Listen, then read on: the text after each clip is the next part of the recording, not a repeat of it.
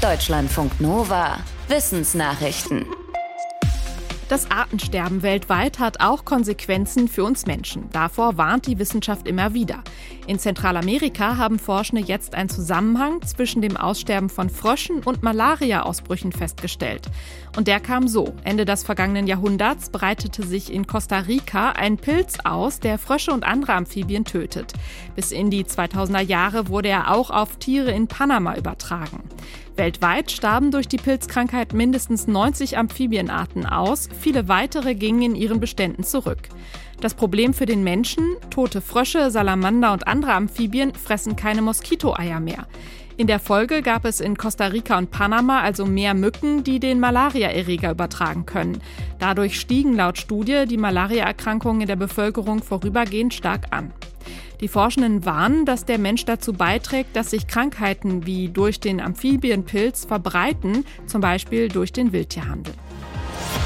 Videotelefonie könnte schon bald sowas von gestern sein. Die großen europäischen Mobilfunkanbieter wollen in den nächsten Jahren nämlich Hologrammtelefonate möglich machen.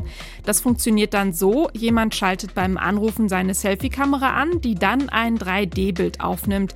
Der oder die Angerufene kann dann eine Virtual Reality-Brille aufsetzen und sieht den Anrufer oder die Anruferin als Hologramm in 3D.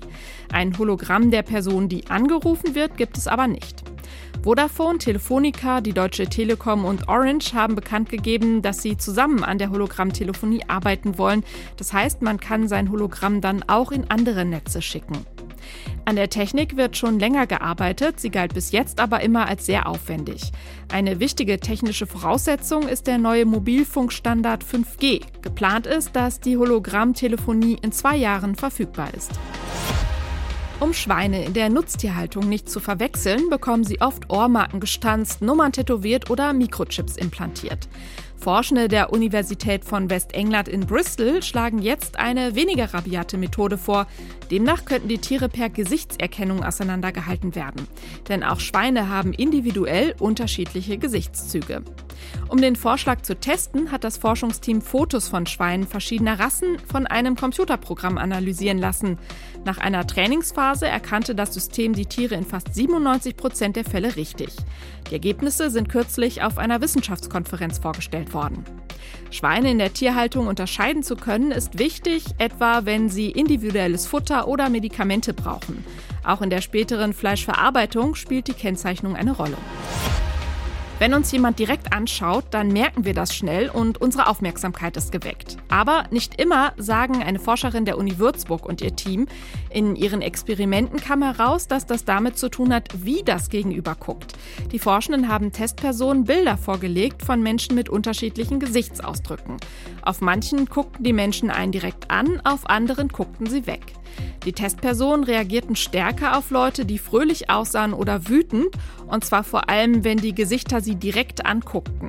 Bei ängstlichem oder angeekeltem Gesichtsausdruck reagierten die Testpersonen stärker auf Gesichter, die wegguckten.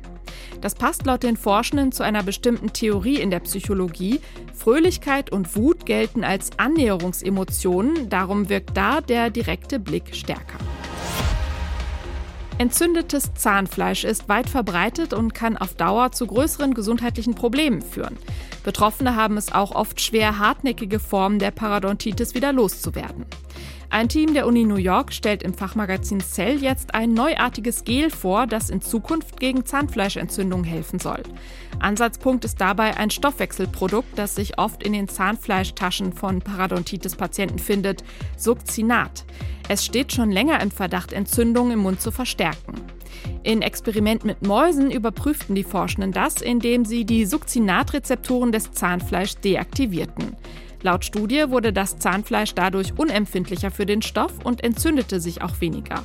Auf dieser Basis entwickelte das Team ein Gel, das die Succinatrezeptoren hemmt. Es soll aber noch verbessert werden, bevor es an Menschen getestet werden kann. Wenn bald der Winter kommt, werden die Maulwürfe kleiner, genauer gesagt ihre Köpfe. Die Schrumpfung ist eine Überlebensstrategie für die kalte Jahreszeit, wie ein Forschungsteam in einem Fachmagazin berichtet. Denn anders als etwa Igel oder Bären halten Maulwürfe keinen Winterschlaf, um Energie zu sparen. Wegen ihres besonders hohen Stoffwechsels müssen sie auch in der knappen Jahreszeit ständig fressen. Um wenigstens etwas weniger Energie zu verbrauchen, schrumpfen bei europäischen Maulwürfen aber innere Organe, Gehirn und sogar der Schädel im Winter, um später ab dem Frühjahr wieder zu wachsen. Die Forschenden haben das an toten Maulwürfen aus Museen überprüft, die zu verschiedenen Jahreszeiten gestorben waren. Demnach waren Gehirne und Schädel der Tiere zu Beginn des Winters im Schnitt 11 Prozent kleiner als im Sommer davor. Das Phänomen der schrumpfenden Köpfe war schon von Spitzmäusen und Wieseln bekannt. Es wird auch Denel-Effekt genannt. Deutschlandfunk Nova